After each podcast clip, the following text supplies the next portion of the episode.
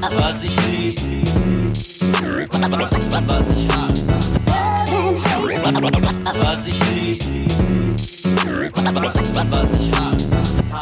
Moin, hallo und herzlich willkommen zu einer neuen Folge Love and Hate. Mein Name ist Nico Backspin, bestens gelaunt, denn ich hatte ein wunderbares Fußballwochenende. Das tut hier aber nichts zur Sache, denn wir reden hier über Hip-Hop. Wir reden über das, was euch da draußen wichtig ist und das vielleicht äh, ab und zu mal in dem ganzen anderen Wust links und rechts vergessen wird. Dafür haben wir einen Chefredakteur, der sorgt dafür, dass wir es nicht vergessen.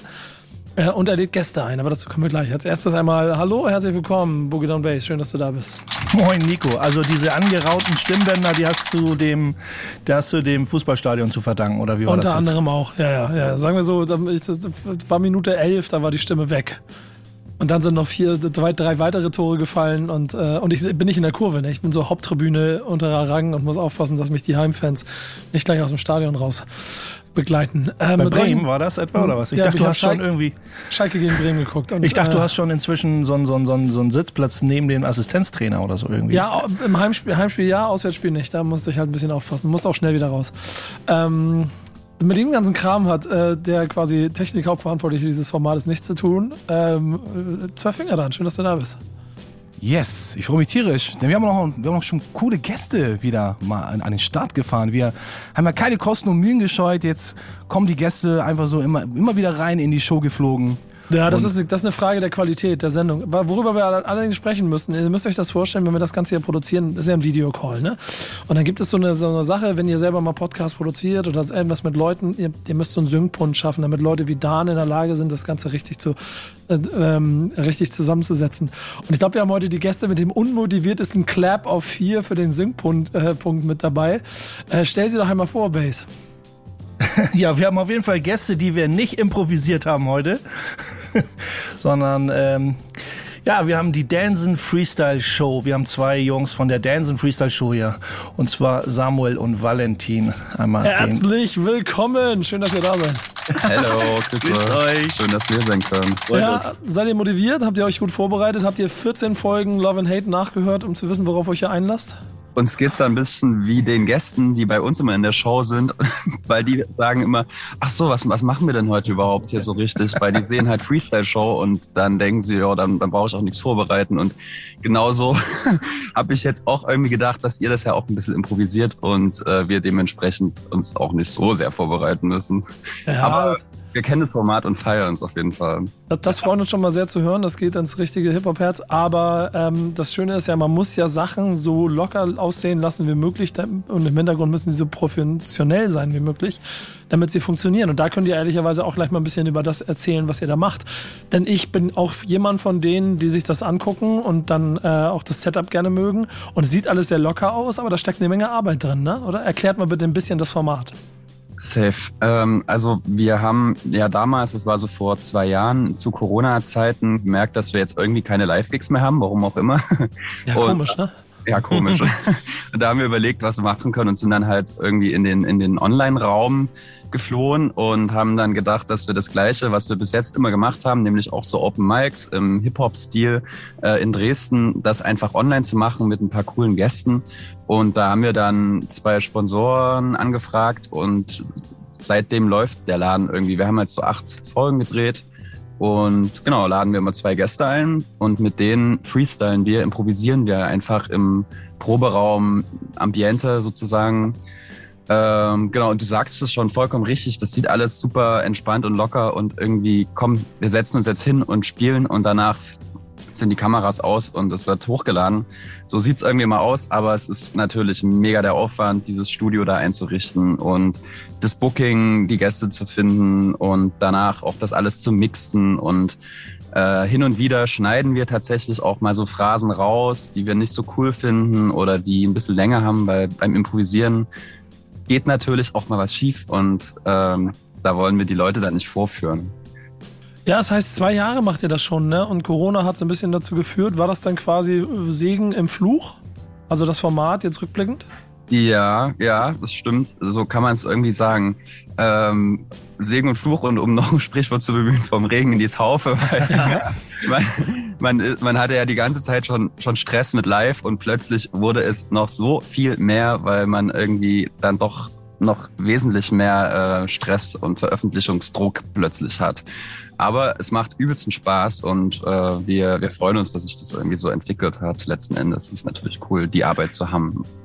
Ist auf jeden Fall eine, eine, Sendung oder eine Show, die, die mir persönlich auch sehr gut gefällt. Da steht in, in einem von den Fotos, was äh, mir zugespielt wurde, steht ja, dass es in der Groove Station Dresden stattfindet. Äh, Sagt mir bitte, was ist das? Ist das ein, so wie so ein, ist das ein, eine Location oder ist das tatsächlich euer Proberaum oder was ist das für eine äh, Örtlichkeit?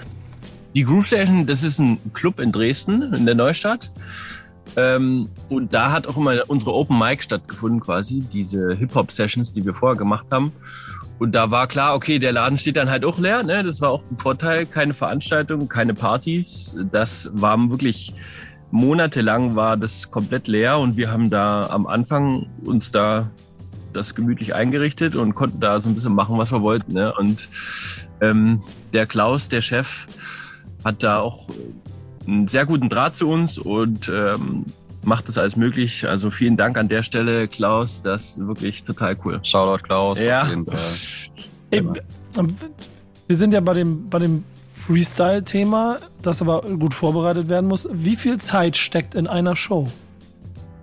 Mm, Meinst du jetzt gerade die Vorbereitung oder die Nach Ja. Oder? Vor, Vor- und Nachbereitung und der ganze Wahnsinn, damit Leute wie ich ignorant bei YouTube draufklicken und im Zweifel dann auch schnell noch einen Kommentar schreiben Ja. ähm, und vielleicht mit irgendetwas unzufrieden sind. Äh, schöne Grüße an diese Pfosten. Ähm, ähm, gebt denen mal ein Feedback dafür, wie viel Liebe und Energie da eigentlich drin steckt. Äh, ja, es ist, es ist ziemlich schwer, finde ich immer bei Musik und, und bei Leuten, die irgendwie so quasi sehr viel Aufwand in ihre Ausbildung gesteckt haben, dann das so runterzubrechen auf so eine Arbeitszeit, weil letzten Endes machen wir halt schon Ewigkeiten Musik und, äh, und, und üben und machen und connecten und so, aber der, der konkrete Zeitaufwand, den wir jetzt haben, zu unserem jetzigen Status sozusagen. 50 Stunden. Der, 15? genau. Hätte ich geschätzt jetzt, ja. Also Ja, 50 Stunden in zwei Tagen. mit Color Grade, sowas, ähm, da würde ich schon so 50 Stunden schätzen. Und, und was? Also ich denke, ja. ja. Ich denke, wir können uns alle so ein bisschen fast ausmalen, da wir ja selber unseren Podcast und dass wir nicht mit Band und nicht in der großen Räumlichkeit und das, äh, wenn wir unsere Mixes machen, das äh, äh, Pre, äh, die, die Vorbereitung, die Nachbereitung, alles, da sind, da gehen ja auch etliche Stunden drauf für so eine Sachen, die wir machen. Und dann, wenn ihr jetzt schon da mit den Gästen vor Ort und in dem Laden und da immer wieder, ähm, da allerhöchsten Respekt, dass, dass ihr immer Bock habt. Das ist ja, ähm, das ist ja jetzt, sage ich mal, eher ein gutes Hobby, oder? Ja, naja, also 50 Stunden reichen natürlich nicht ganz, aber ähm, es ist auch ein Hobby tatsächlich, ja. Wir verdienen auch ein bisschen was da dran, muss man sagen. Das ist nicht viel, aber wir können uns am Set einfach auch dafür ein bisschen was ausbezahlen, wie alle Crewmitglieder, Kameramänner und ähm, alles Mögliche. Aber es ist schon auf jeden Fall ein Hobby und eine Leidenschaft. Das muss man definitiv sagen. Das steht in keinem Verhältnis, würde ich denken. Das Ding heißt Freestyle Show, ist aber gar keine Freestyle Show oder ist es doch eine Freestyle Show? ist auf jeden Fall eine Freestyle-Show. Also, ich, worauf spielst du an? Glaubst du, dass die Freestyles vorbereitet sind? Nee, dass du vorhin meintest, dass äh, da vielleicht auch manchmal die Leute reinkommen und denken, es ist reine Freestyle-Show, deswegen muss man auch gar nichts machen. Ähm, das war darauf gemünzt. Achso, Achso, vielleicht könnte man, vielleicht könnte man natürlich auch verwechseln. Oh, da wird jetzt die ganze Zeit nur gefreestylt. Aber diese Mischung, ihr habt das in, ich kenne das in euren, in dem Pressebericht quasi. Ne? Also, dass, dass es immer wieder zurückgeht zu nice Talks, kleinen Anekdoten und was auch immer. Und das macht es ja auch aus. Also ich, ich habe jetzt zuletzt, äh, ich, zuletzt habe ich halt das Retro-God Retro -God MC René-Ding zuletzt gesehen. Und äh, das glaube das ist das für mich persönlich ist das beste Aushängeschild, was Freestyle-Show angeht. Da können wir auf jeden Fall jetzt zwei weitere Empfehlungen noch geben, weil wir, wir wussten auch natürlich nicht so richtig, was ist denn in Deutschland eigentlich los, wie, wer ist denn hier so wirklich am besten? Und da gibt's dann immer so Leute, ja, ja, zum Beispiel hatten wir am Anfang Galf und Keno da und die haben gesagt, ja, hier, der und der und der, das sind eigentlich die besten Freestyler. Ja, wer, wer, wer? Komm, jetzt muss ich auch einen Namen droppen.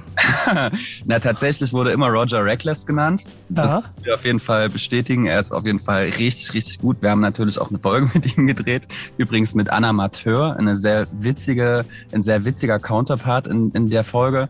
Sie ist äh, Komikerin und, und kleinen ähm, Künstlerin, sagt man das so, ja.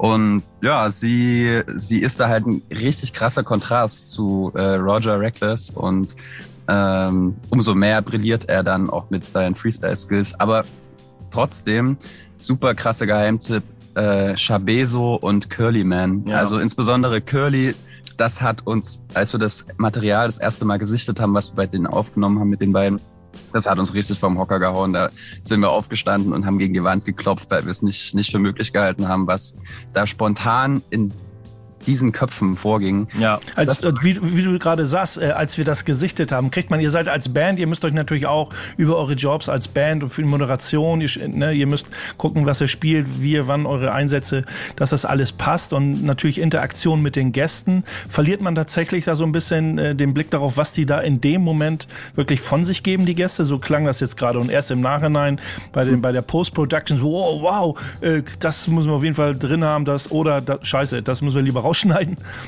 Also bei mir ist es immer so, dass dadurch, dass die Musik auch komplett improvisiert ist, also improvisiert in dem Sinn, dass wir keine Beats vorbereiten, sondern schauen, was vor Ort passiert. Der Drummer fängt zum Beispiel an, dann steigt der Valentin mit Bass ein und dann hör, muss ich erstmal hören, okay, was spielt er denn? Okay, das könnte passen. So ist man selber sehr beschäftigt und hat teilweise nicht so die Möglichkeit, jetzt so genau auf den Text zu achten. Aber man spürt den Vibe schon, auf jeden Fall. Ja. Das war bei denen krass. Ja, das pusht einen auch so, wenn, wenn jemand sehr gut am Mikrofon ist und schon float und äh, Rhythmiken vorgibt, dann inspiriert das einen total und äh, wir merken auch immer, je, je besser uns quasi die Gäste gefallen oder das, was sie, was sie dann so zum Besten geben, desto besser spielen wir irgendwie auch. Ja, man spielt sich den Ball immer so hin und her, denke ich mal auch so. Ne? Also man trägt, also da hatte ich jetzt auch wieder bei Retro God und MC René, dass man, ne, dass die, die euch so ein bisschen äh, pisacken, sage ich jetzt mal, und andersrum und dass man, sagt, ne, dass man da versucht wirklich sich die, die Bälle hin und her zu spielen, das ist ein richtig cooles Produkt oder dann, also das äh, gut improvisiert, das auch entertained auch. Ja. Safe, ja. Ja, das stimmt. Es ist manchmal ein sehr aggressiver Vibe äh, und manchmal ist es aber ganz, äh, ganz, sind wir alle so harmoniebedürftig und da merkt man, dass es dann einfach auch echt andere Songs da entstehen. Und weil es vorhin darum ging, so, es ist ja irgendwie ein Hobby, aber es ist halt wirklich ein Hobby, was gerade weil man eben diese, diesen musikalischen Austausch hat und mit sehr vielen verschiedenen KünstlerInnen zusammenarbeiten kann, total bereichernd ist, weil wir haben so viele verschiedene Menschen kennengelernt und man denkt, ja, das ist ein Rapper, das ist eine Rapperin und so ticken die halt. Aber das ist kompletter Quatsch, weil das sind alles so individuelle Persönlichkeiten. Es ist unfassbar, wie, wie verschieden der Vibe dann immer äh, in der Show auch ist für uns. Ja, ich glaube, das macht es auch nochmal wieder besonders. Das ganze Projekt an sich äh, ähm, ist, ist finde ich, ein herrliches, eine herrliche Antithese zu dem, das sonst da draußen so los ist. Quasi, wenn, wenn man den ganzen Rap, wir nennen, also ich nenne das immer eine Autobahn, die Rap-Autobahn anguckt, auf der alle schnell unterwegs sind und versuchen irgendwie in welcher Form auch immer Spitze zu erreichen oder ähm, Erfolge zu haben und dann nicht nur in dem mainstreamigen Sound, den es gibt, sondern vielleicht auch in den Subgenres, vielleicht auch selbst im Untergrund den Kampf haben, ihre, ihre Sachen so gut wie möglich zu verkaufen, einen Markt zu erarbeiten mit allem drum und dran und auch ein bisschen etwas entsprechen wollen, was stattfindet, wirkt das ganze Format fast wie so eine, wie so eine herrliche Insel der, der Alternative. Oder wie würdet ihr es beschreiben, wenn ihr selber so auf das guckt, was um euch rum los ist? Ja, kann, das kann ich auf jeden Fall teilen.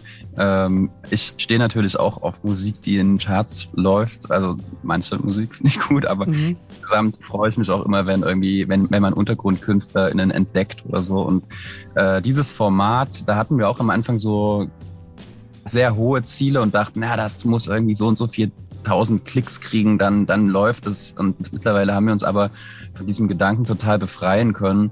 Und uns geht's wirklich jetzt nicht mehr darum, dass wir da die famesten Leute einladen, sondern dass wir einfach musikalische Menschen haben, die einfach sympathisch sind, mit denen man eine gute Zeit haben kann. Und da geht's echt sehr um die Sache irgendwie, weil es Also ist es ist fast denn ja schon so, dass das, also ihr trefft euch, ihr tauscht euch aus, es wird sogar dieser klassische Hip-Hop-Gedanke, man, man connected, man tauscht sich aus, man schafft für diesen Moment auch irgendwas Neues, neue Energie, neue, neue, einfach neuer Austausch. Äh, Und man teilt einfach auch diesen Moment, da, ne, so gesehen. Ne? Man, man, man würde sich vielleicht ja sogar nicht jetzt, jetzt jobmäßig so sagen, wenn man die Möglichkeit hätte, sich mit diesen Leuten, weil sie einfach cool drauf sind, menschlich wie künstlerisch, sich auch einfach so connecten, einfach so treffen, ob eine Kamera läuft oder nicht. Äh, und dann, äh, jetzt hat man halt die Chance, mit durch so ein Format das eben aber auch zu teilen. Ist Ich finde generell das Konzept richtig spannend. Ich habe ja vor einigen Jahren, ich glaube, es sind jetzt schon 12 oder 13 Jahre her, mal eine Erfahrung gehabt in der Band. Ich war Teil einer äh, dreiköpfigen Band, die auch komplett auf äh, Improvisation ausgelegt war. Wir hatten einen Saxophonisten, einen Sänger und mich als DJ. Und äh, das, was ihr, was ihr eben erzählt habt, äh, das war bei uns auch so ähnlich, nur dass wir halt keinen äh, Drummer hatten, aber ich habe dann einfach einen Drumbreak aufgelegt. Und dann ging einfach die ganze Improvisation los und das hat so viel Spaß gemacht und ähm, ja, wenn es die Band immer noch geben würde, dann hätte ich mich jetzt wahrscheinlich offiziell bei euch beworben für einen Slot. Aber das äh, ja, wird wohl nichts mehr. Ja, einen DJ habt ihr ja noch nicht, da, zumindest vor Ort da. Stimmt. Das stimmt. Wir das haben, wir- wir haben mal mit Jenny Sharp zusammengearbeitet, kennt ihr bestimmt, äh, aus, aus Leipzig. Shoutout an der Stelle, weil wir dann immer mal live natürlich trotzdem auch zocken und da äh, konnte man unser Gitarrist nicht und da dachten wir, wäre es eigentlich auch mal cool, als äh, viertes Instrument quasi ein, eine DJ da zu haben. Und genau, das war, hat, hat auch super funktioniert. Oder mit DJ Access haben wir auch schon zusammengearbeitet. Ja, auch mega nice. Okay, dann machen wir das hinter den Kulissen mit unserem Management mal einmal aus, Ja. wie das Ganze aussehen Das könnte. werden knallharte Verhandlungen, sage ich an der Stelle, als das Management.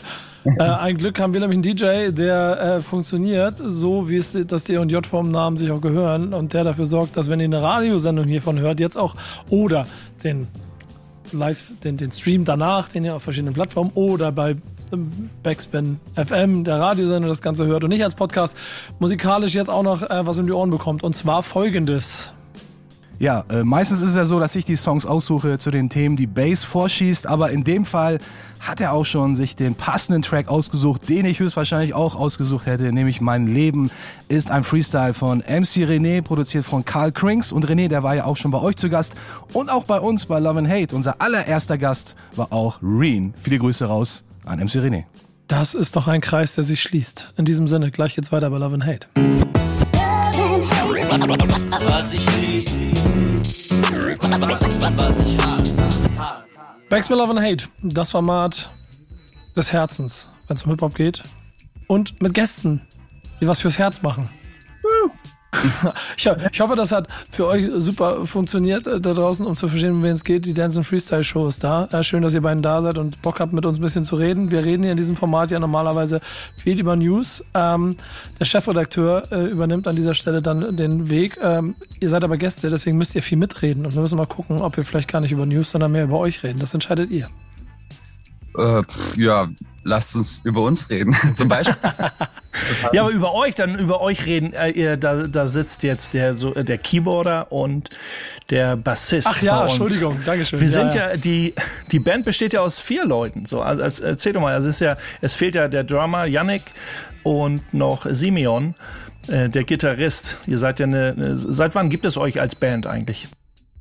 Also die Band Dansen, die hat sich vor äh, sechs Jahren gegründet. Und da haben wir dann eigentlich das immer so als Zeitprojekt irgendwie gehabt. Wir sind äh, alles Musiker, die an der Musikhochschule irgendwo studiert haben. Nicht alle in Dresden, aber äh, genau dadurch haben wir auch viele andere Projekte immer gehabt und haben die auch immer noch. Aber mittlerweile ist Dansen halt total in den Vordergrund gerückt für uns alle. Und trotzdem ist jetzt zum Beispiel Yannick halt gerade in Berlin und macht eine Aufzeichnung mit, ich weiß nicht, mit Moritz Jahn oder so. Mhm. Äh, so ein Schauspieler, äh, genau, und der macht jetzt auch Musik und da spielt dann zum Beispiel Yannick mal Schlagzeug, aber trotzdem unser äh, Baby, unser aller Baby ist tatsächlich Dansen. Mm, genau, ist mir bei der Ankündigung übrigens auch aufgefallen, dass ich immer gesagt habe, wir haben die Dansen Freestyle Show zu Gast, aber wir sind eigentlich Dansen, das ist die Band und Dansen hat die Idee gehabt, eine Freestyle Show zu machen, dementsprechend. Es ist die Freestyle-Show, die ihr ja seid, quasi. Das, das ist so der Grund, wie ich es erkläre. Okay, okay, ja, nee, nee, ist korrekt. Das, das Wort, Dansen, was steckt, was steckt dahinter? Dansen? Ähm, Vom, vom Namen her? Irgendwie, oder einfach in einer, in einer, in einer Bierlaune, so wie es oftmals passiert. Yannick hat es tatsächlich in Ach, einem da hast du deinen Namen her, Bass. Das ist, das ist, das Sehr gut, eine Bierlaune, also. Ich wusste es auch lange nicht, äh, aber Yannick hat es letztens mal in der Freestyle-Show gedroppt, wie, wie er auf den Namen gekommen ist. Er hat das einfach irgendwann mal in so einen Chat reingeschrieben, ey, wollen wir uns Dance nennen? Also ja, ja, passt, ist cool.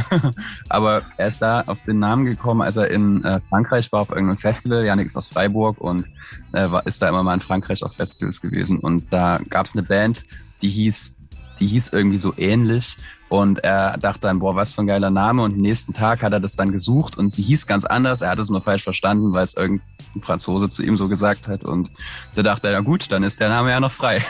Section, Section d'Asson wahrscheinlich.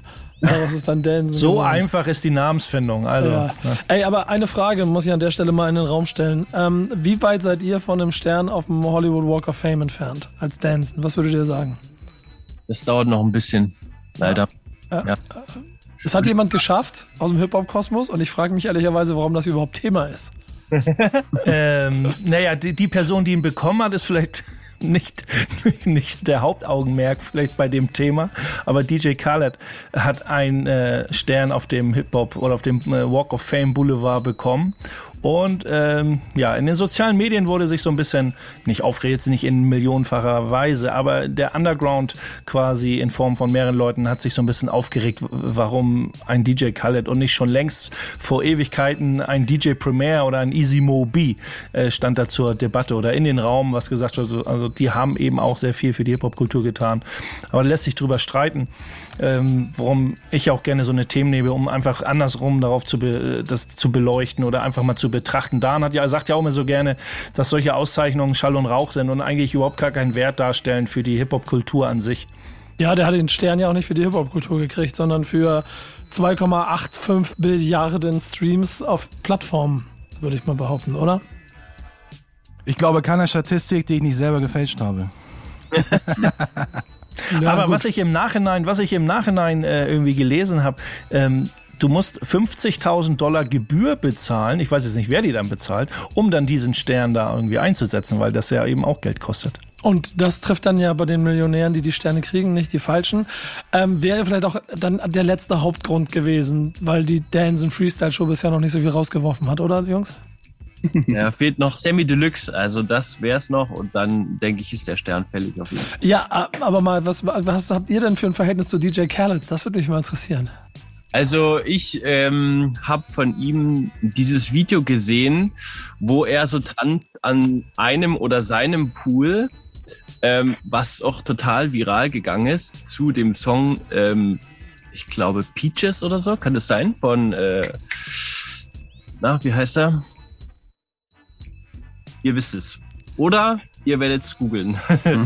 Auf jeden Fall tanzt so rum äh, und ähm, totaler Hit und ich bin einfach, obwohl ich auf diese Musik eigentlich gar nicht so stehe, total hängen geblieben, weil irgendwie so geil tanzt und äh, ich dachte, wer ist das? Und da bin ich zum ersten Mal auf DJ Khaled aufmerksam geworden. So. Das, das ist ein interessanter Zugang. Ja. Er ist halt auch eine Hitmaschine, das muss man an der Stelle einfach mal sagen. Und auch wenn ähm, meine Freunde Dan und Bass, glaube ich, ähm, ungern die Musik hören oder schon gar nicht ins Set spielen würden, hat er so viele Nummern gebracht, die einfach äh, überall immer funktionieren. Und ich liebe den Spruch Another One. Ich war mal, die letzte Anekdote schnell, äh, ich war beim Super Bowl in Miami und das hat, er hat DJ beim Super Bowl gemacht, hat am Abend vorher mit irgendeinem großen Streaming-Anbieter diese ähm, ähm, American Airlines Arena der Miami Heat gebucht und hat dort eine College-Show gemacht.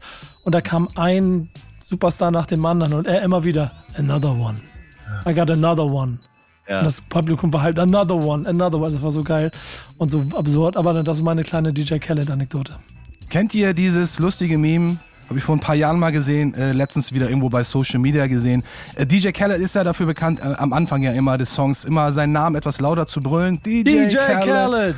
Und dann, ich halte es mal hier in die Kamera, ihr jetzt im Podcast und Radio könnt das natürlich nicht hören. Aber ich hoffe, ihr könnt es lesen. Ja. That's a nice song that you have. Do you mind if I yell my name on ja, it? genau. Das ist ja Hinter der Tür so, oh, schöner Song. aber Machst das- dir was aus, wenn ich meinen Namen drüber schreie? Vielleicht hat genau das, genau dieses kleine, äh, das i-Tüpfelchen quasi einen Namen. Man machen ja auch viele Remixer oder viele Producer, dass sie in den ersten zwei Bars irgendwie, wenn der Song anfängt, so, dass sie dann irgendwie das kurz äh, sich representen. Ist ja, spricht ja erstmal nichts dagegen, aber Aber, aber das, das ist ja, das ist ja das, das, das kleine, kleine Wahnsinnsgeheimnis an seinem Erfolg. Und ich bis heute bin mir nicht ganz sicher, woran das liegt. Ob er irgendwie so viel, so viel Druckmittel auf alle möglichen Künstler hat oder halt in diesem amerikanischen Supermarkt dafür gesorgt hat, dass äh, so ein Bedarf, ne, Be- Bedarf darauf besteht, dass DJ Khaled die Sachen zusammenbringt. Weil die Künstler könnten ja auch alleine sich selber treffen und einfach A und B macht einen Song zusammen. Herzlichen Glückwunsch. Nein, DJ Khaled sorgt dafür, dass, keine Ahnung, Justin Bieber mit Chance the Rapper auf einem Song ist. Und ein, DJ Khaled davor legen und davon funktioniert. Wäre vielleicht aber auch ein Geschäftsmodell für Dansen? Ich meine, jetzt habt ihr ja schon das erste Netzwerk aufgebaut, was die Freestyler angeht. Ja. Wenn ich mir DJ Khaleds Schuhregale angucke, dann wäre das auf jeden Fall krass. Er hat riesige Schuhregale. Das ist total, das ist total krank, ey. Und hat seinen eigenen Dreier. Dafür, damit hat er mich. Ähm, spielen, hören wir jetzt einen DJ Khaled-Song eigentlich? Oder einen DJ Premier? Ja, natürlich hören wir einen Track, den DJ Premier produziert hat. Bass hat wieder einen Song vorgelegt. Ein äh, Gangster-Klassiker, muss man auch schon sagen. Aber ich habe mir gedacht, Bass, sorry, wir spielen mal den zweiten Teil, weil der erste Teil von The Militia, der ist jetzt schon etwas zu krass played out bei mir. Aber dafür den zweiten Teil habe ich jetzt schon länger nicht mehr gehört. Militia Part 2, gefeatured werden Dubsy und einer der besten MCs aller Zeiten, Period, Rakim. Das ist ein Argument, ansonsten würde ich mich gegen den Part 2 erwehren, aber habe keine Chance, denn ich darf hier nur reden und nicht Musik machen. Aber das mache ich gleich weiter nach der Pause bei Love and Hate. Was ich lieb. Was ich hasse. Backspin Love and Hate. Das Format fürs Herz. Genauso wie die Dance Freestyle Show etwas fürs Herz. Oh, was ist denn los hier? Die Dance Freestyle Show etwas fürs Herz ist. So, ist am Vormittag und mir sind die Worte schon ausgegangen.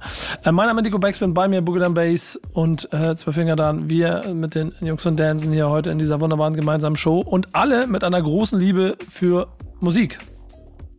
Manche, ja, ja, auf jeden Fall. Siehst du, siehst du, Dankeschön, kurze, kurze Bestätigung an der Stelle. Ähm, ist aber nicht so leicht heutzutage, denn äh, hat Wert noch, hat Musik noch den Wert, den sie eigentlich haben sollte? Dieser Frage ist ein Artikel auf den Grund gegangen, der als Treibgut Boogie Down Bass vor die Füße geflossen ist. Und über Ja, den gar nicht so reden wollen. Der Artikel hat gar nicht so lange mehr getrieben, bis er an unsere Hip-Hop-Küste an, äh, angespült wurde.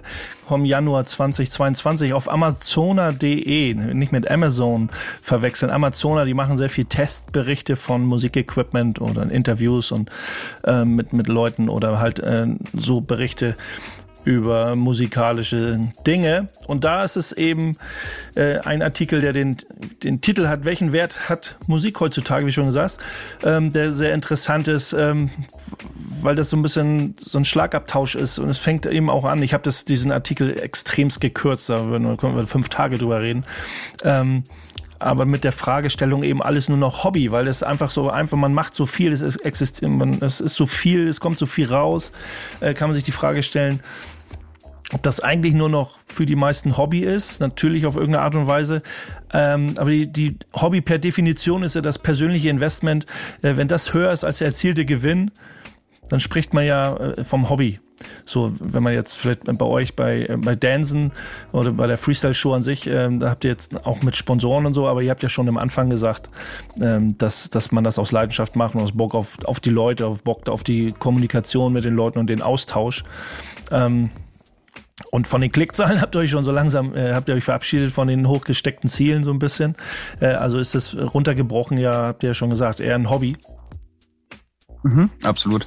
Äh, wobei man sagen muss, so persönlicher Invest und der Ertrag, der dabei rauskommt, ist ja auch immer so eine Sache, äh, so, eine, so eine Definition, weil es gibt ja auch den ideellen Wert.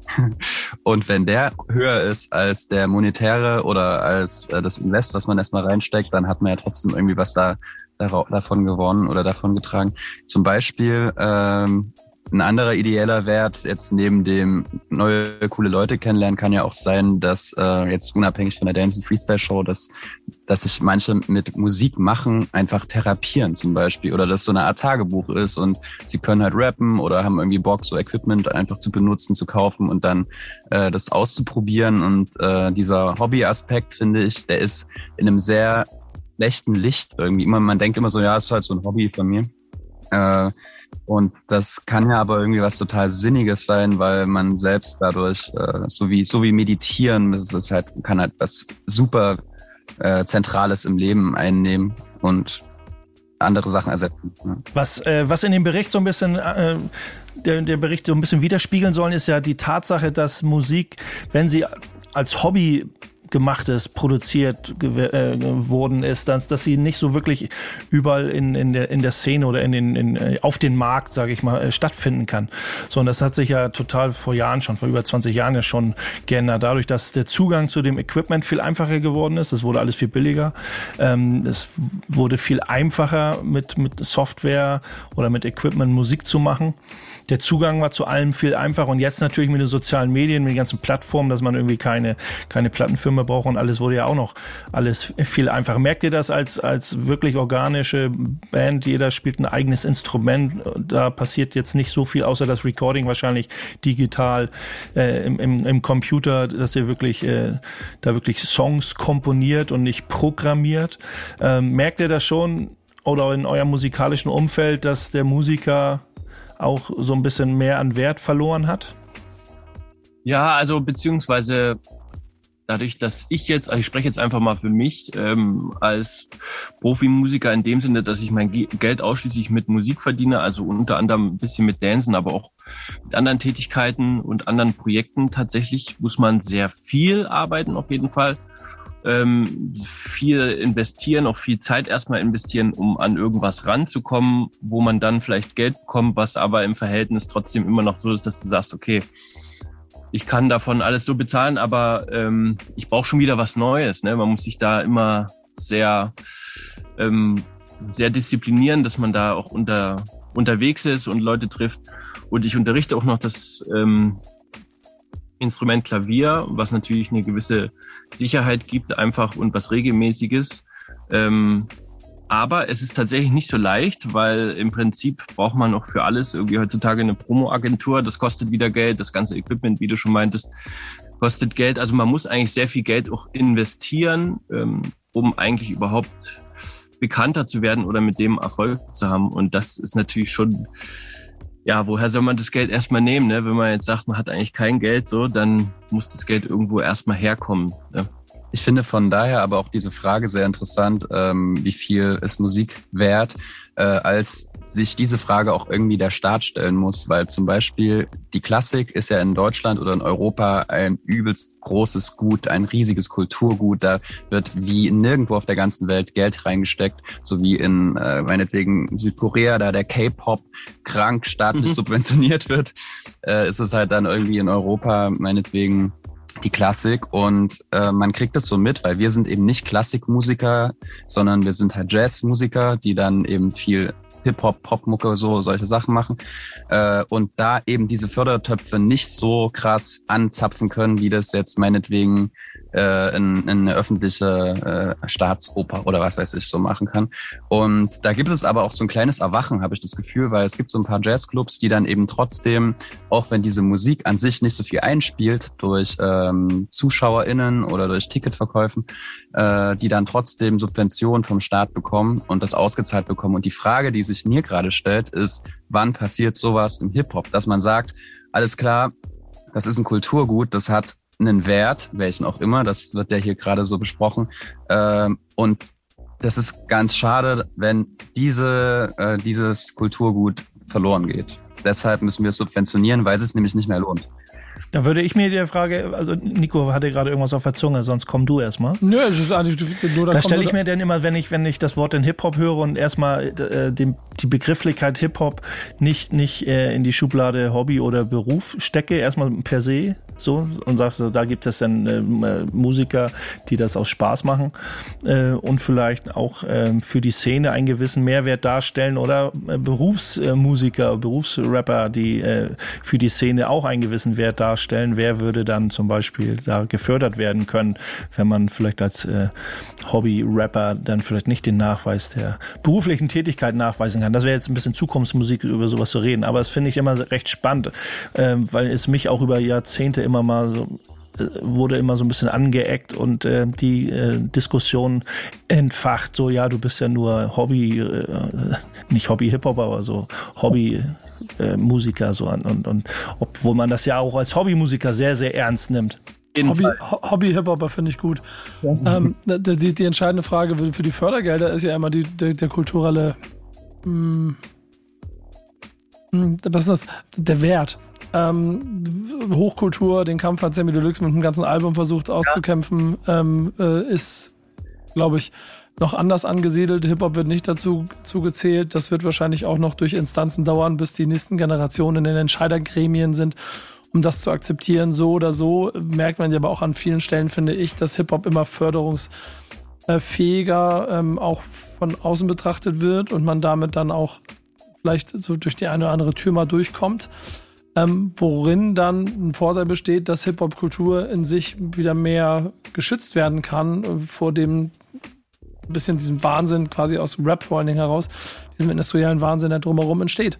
So, und man muss, glaube ich, auch da immer so in beide Richtungen denken können. Ne? Auf der einen Seite, solange der industrielle Wahnsinn einen Hip-Hop-Kern hat, ähm, es ist ja trotzdem in die richtige Richtung gesprochen und andersrum äh, mit dem äh, den Hip-Hop-Kern dafür zu schützen, dass nicht von außen auch kulturell oder institutionell Menschen kommen und das Ganze für sich benutzen wollen, ist genauso wichtig. Und deshalb braucht es, glaube ich, ein ziemlich autarkes Netzwerk und starke Persönlichkeiten, die dafür stehen, für das, was sie machen. Wenn sie dann an der Stelle gefördert oder gesponsert für irgendetwas werden, finde ich, kann es dann in beide Richtungen immer nur förderlich sein. Und dann kriegt es auch den Wert, den es als, wenn wir von Musik reden, als Musik braucht. Total finde, äh, ein riesiger Unterschied, weil du es gerade sagtest, ist halt zwischen Förderung und, und Sponsoring, äh, weil Sponsoring ist immer ist immer die Grundlage Klicks, weil sonst hat keine Marke irgendwie Bock auf eine Markenkooperation, wenn nicht die Klicks da sind. Und dann trägt sich das Projekt sowieso schon irgendwie ganz gut. Und Förderung ist halt irgendwie dann immer, äh, man fördert was, was einen Wert hat, aber irgendwie dieser Wert sich nicht auszahlt und dementsprechend wird's geschützt. So, ja. Der Artikel stellt sich ja, stellt ja auch allgemein so ein bisschen die Frage, äh, die Frage in den Raum. Äh, das, deswegen fragte ich das so ein bisschen, was die, den Musiker, der das äh, Jahr, jahrelang gelernt hat oder an der Uni, an der Uni studiert hat, ähm, gerade bei Orchesteraufnahmen, da gibt es das Beispiel im Artikel auch so, ne?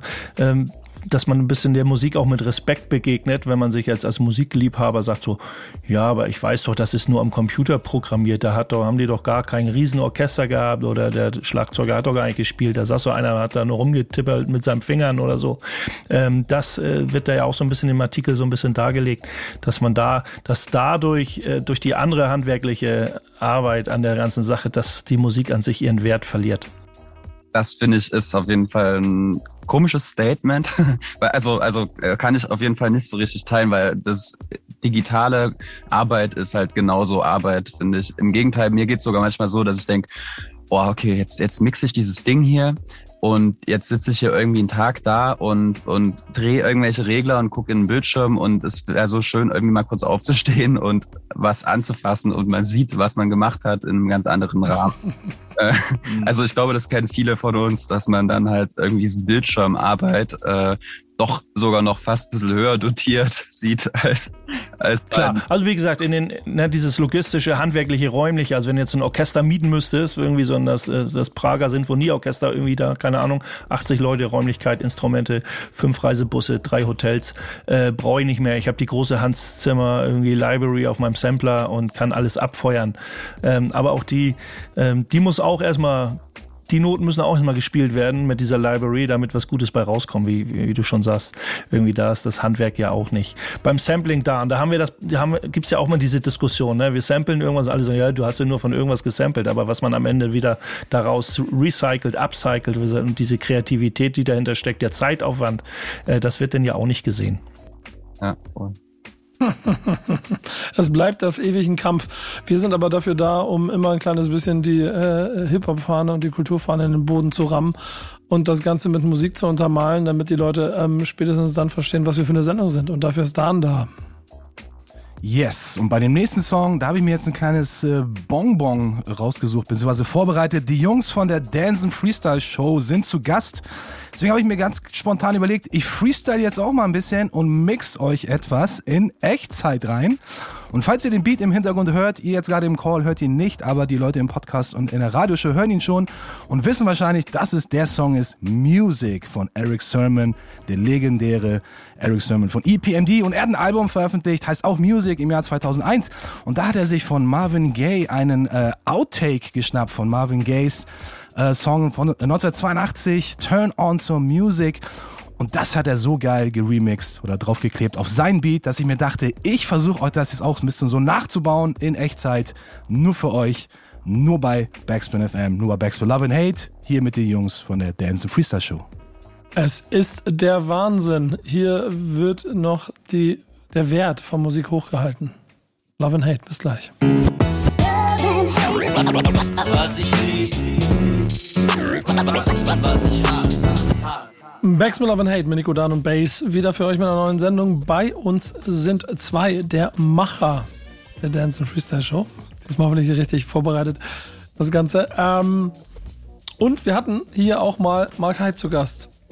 Da hat er viel mit uns geredet. Jetzt hat er noch mehr geredet in einem Interview. Und darüber möchte Bass mit uns reden. Wir müssen aufpassen, dass die Matrix uns nicht bald auffrisst hier. Aber worum geht's?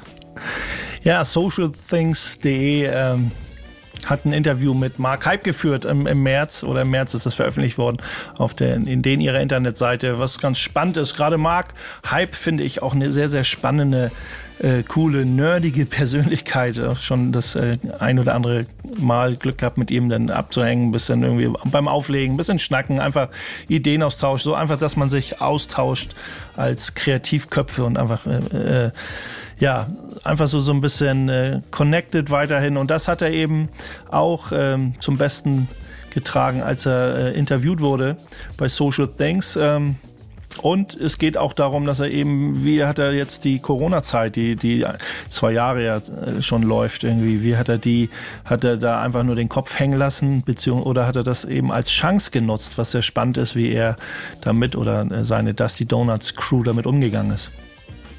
Und erzähl mal, was ist dabei rausgekommen? Ich meine, es ist ein langes Interview, das musst du jetzt versuchen, für uns in fünf Sätze zusammenzufassen. In fünf Sätzen. Das Interview, was ihr, da, was ihr da liest, ist sogar noch extremst auch wieder eingekürzt. Wir müssen unsere ähm, Gäste abholen, damit sie schlaue Sachen dazu sagen können. Sonst genau. So ähm, dass die Donuts bzw. Mark Hype hat ja verschiedene Projekte, gerade jetzt ähm, Needle Drops ist ein Online-Twitch-Projekt, was sie, was sie fahren, auf, äh, was sie mit mehreren DJs äh, weltweit in, irgendwie immer zu, oftmals zu viert, irgendwie da tauschen die sich aus, spielen sich DJ-Sets vor und da geht's auch um, das ist fast so ein bisschen ähnlich wie bei der Dance and Freestyle Show, wo man sich dann eben trifft, äh, wo man sich austauscht, sich irgendwie auch Anekdoten erzählt, Geschichten erzählt und immer und irgendwie auf eine gewisse Art und Weise dann eben als DJs zusammen Musik macht. Äh, ich finde das eben ganz spannend, wie er das so erzählt, dass Corona als Chance alte eingeschlafene Kontakte oder so oder Kontakte, die noch nicht so ganz da waren, zu internationalen Bekanntschaften, Freunden oder neue DJ-Freunde äh, da aufrechtzuerhalten oder eben ins Leben zu rufen. Das ist eben ganz, eben ganz, eben ganz spannend. Ähm, was er sagt, was hätte, hätte vielleicht im Vorwege gar nicht so stattfinden können oder vielleicht hätte man andere Projekte, weil man viel mehr in Clubs auflegt und gar nicht die Zeit hat, sich so intensiv zu connecten wieder. Also wie gesagt, äh, ja, Corona, Fluch und Segen zugleich. Wahrscheinlich so ähnlich wie bei euch. Ihr habt am Anfang gesagt, ähm, ja, Live-Gigs weniger, sind weniger geworden. Was machen wir jetzt mit der Zeit? Ja, so ist es, genau. Ich erinnere mich noch an den Moment, das war irgendwie an der Elbe, da waren wir zu dritt irgendwie unterwegs, haben so ein eingesplifft und haben dort so abgehangen und haben überlegt, ja, was machen wir denn jetzt? Und äh, alle Gigs abgesagt und da hatten wir dann die Idee, waren schon gut stoned auf jeden Fall. Und dann sind wir zurückgegangen, haben unseren Gitarristen angerufen in einem Zoom-Call und äh, haben es ihm erzählt. Und und er so, okay, ähm, naja, hm, ja, ja. Ihr seid halt jetzt ein bisschen breit. Wahrscheinlich ist es, ich weiß nicht, ihr seid ein bisschen hyped, aber so richtig geil ist die Idee nicht. Und dann haben wir aber das trotzdem, trotzdem durchgezogen und äh, haben dann gemerkt, dass es mega geil funktioniert und da die Leute Bock drauf haben und äh, haben dann Sponsoren dafür gewinnen können und plötzlich hat es dann mega Fahrt aufgenommen. Also die Idee äh, war erstmal ein bisschen absurd für uns alle, aber irgendwie ist es dann manchmal so, dass gerade weil sie so schräg ist, es dann manchmal klappt. Er hat ja auch äh, in, in seinem Interview sagt er eben, er hat äh, nicht den Kopf hängen lassen, sondern hat auf einen durchgeplanten Workaholic-Kurs gesetzt. So, ne? Er hat auch Neustart, Neustarthilfen, diverse Fördertöpfe. Er hat zu mir persönlich auch gesagt, warum soll ich das nicht annehmen, wenn es mir, mir das nicht angeboten wird? Ne? Ich bin Berufsmusiker, ich kann das gerade nicht, meine Tätigkeit nicht ausführen, also nehme ich alle Förderungen mit, die ich kriegen kann aber lass dann irgendwie nicht den Kopf hängen und gib Vollgas und guck, was ich Neues ausprobieren kann, umsetzen kann. So, ne? also genauso wie bei euch, so, so ein komischer Nerd oder weirder Gedanke da entsteht und zack, habt ihr jetzt schon acht Folgen, ne? wenn ich das jetzt richtig auf dem Schirm ja. habe. Aber das war, ähm, das war wirklich viel Arbeit, tatsächlich ein halbes, dreiviertel Jahr lang, ohne dass ähm, wir Erfolg hatten. Wir haben wirklich also unsere Excel-Liste mit Sponsorenakquise, die ist bei Nummer 1123. Wir haben wirklich Bags, wir haben alle Chipsmarken angeschrieben, wir haben ein äh, Probevideo gedreht mit zwei Rappern und das äh, bearbeitet und damit hingepackt, ein, äh, ein, Konzept geschrieben und alles, haben es versucht, so nahbar zu machen für die wie möglich und ganz viele Absagen bekommen und genau, das das gehört auch dazu, ja. Das ist halt wie im Pro Produkt entwickeln, so, ne? Also Produktentwicklung. Äh, nicht umsonst ist irgendwie ein, keine Ahnung, Produkt XY sehr teuer, weil ja auch erstmal das Engineering und die, die Entwicklung an sich, die ganze Zeit, die da drin steckt, muss, möchte man ja auch versuchen, irgendwo wieder äh, zurückzubekommen, beziehungsweise dass das Produkt dann auch ein ordentliches wird. So. Ja, definitiv. Klingt auf jeden Fall gut gepitcht, äh, mit, mit äh, gleich dem, gleich dem äh, Dummy dazu liefern und sowas, alles, dass es trotzdem nicht funktioniert hat, ist ein Skandal an der Stelle. Trotzdem habt ihr gesagt, ihr habt Partner gefunden. Das wäre für mich mal ganz interessant. Wie, wie habt ihr Leute davon überzeugt? Äh, so ein Stück Kulturgut, das mehr über Kultur als über Reichweite kommt, zu begleiten und als, als Partner äh, zu gewinnen. Wir hatten so ein paar Kontakte zu verschiedenen Rappern, wo wir wussten, dass die in der Lage sind, sowas zu stemmen und haben dann auch einfach gesagt, hier, die und die sind potenzielle Gäste, die sind dann am Start und witzigerweise gab es dann halt Menschen, die in solchen ähm, ja, Promotion-Abteilungen von Firmen saßen, die dann wiederum diese Rapper kannten und dann dachten, boah, irgendwie geil, kann ich mich damit identifizieren und hätte schon Bock. Und ich glaube, ganz viel funktioniert dann einfach mit dem äh, einzelne Personen, einzelne Leute sind Fans und die sitzen eben dann an so einem Geldtopf und winken das dann durch in der jeweiligen Firma oder ja, genau. Aber Fritz Kohler hatte zum Beispiel auch erst abgesagt und dann erst wieder zugesagt, als Rothaus dabei war. Also es funktioniert auch ein bisschen über, sag ich mal, äh, Name-Dropping. Ne? Wenn eine gewisse Name erstmal dabei ist, den man kennt, dann ist es vielleicht auch so, dass man sagt, ah ja, das kenne ich, ja cool, dann würde mich das doch interessieren. Ja. Und so kam es dann mit Fritz Kohler auch zusammen allgemein mit den Gästen jetzt. Äh, DJ Mark Hype hat in dem Interview gesagt, dass, dass durch seine die, die Twitch-Calls und die, also so ein bisschen so wenig wie früher, schreibt er, oder wird, wird da ein bisschen berichtet, dass, dass man in jede Stadt, in die man gekommen ist, findet man immer Leute, äh, mindestens einen Typen, der genauso drauf ist wie man selber und ähm, man hat das lokale Netzwerk äh, dann eben auch kennengelernt. Wie ist das bei euch mit euren Gästen? Habt ihr auch das Gefühl, da bleibt man, dass ist der eine oder andere, entweder wart ihr schon mit dem einen oder anderen sowieso ganz gut connected oder habt ihr so, oh wow, äh, mit denen müssen wir auf jeden Fall mehr in Kontakt bleiben, das ist ein cooler Vibe? Safe, ja. Also besonders so die erste, erste Folge, da war bei uns natürlich auch noch alles mega frisch und wir sind dann ganz schön eskaliert auch so am Set und den Tag davor. Am Anfang war das immer so, dass wir die Gäste einen Tag vorher schon eingeladen haben, wir dann mit denen Abend gechillt haben und irgendwie das alles so erklärt haben, gezeigt haben, wie es ungefähr so werden könnte und dann so warm geworden sind und dann nächsten Tag ging erst die Kamera an. Also wir haben viel Zeit mit denen verbracht, ne? Das war echt cool. Genau und dann sind die zum Teil so drei Tage, vier Tage irgendwie noch in Dresden gewesen und haben dann mit uns dann einfach wirklich viel. Aber das kann man sich natürlich nicht jedes, jeden Monat leisten, so zu eskalieren. Auch für die Leber ist nicht so gut. Und äh, in diesen Zeiten ist auf jeden Fall immer noch ein bisschen mehr Connection entstanden, muss man sagen, als wenn man jetzt sagt, äh, yo, ich fahre kurz rüber, vier Stunden Hamburg, äh, Dresden und dann drehen wir das Ding und abends muss ich aber leider wieder los, weil ich habe morgen noch einen Studiotermin. Da, da bleibt dann natürlich etwas weniger hängen, so an äh, charakterlichen Übereinstimmungen, weil man sich dann auf, das, auf den Content äh, konzentriert. Aber doch, also zum Beispiel mit Galf so. Galf war noch mal hier in Dresden, mit dem habe ich zusammen noch mal was gemacht, äh, weil ich auch so solo äh, als Shields noch äh, Releases immer mal habe.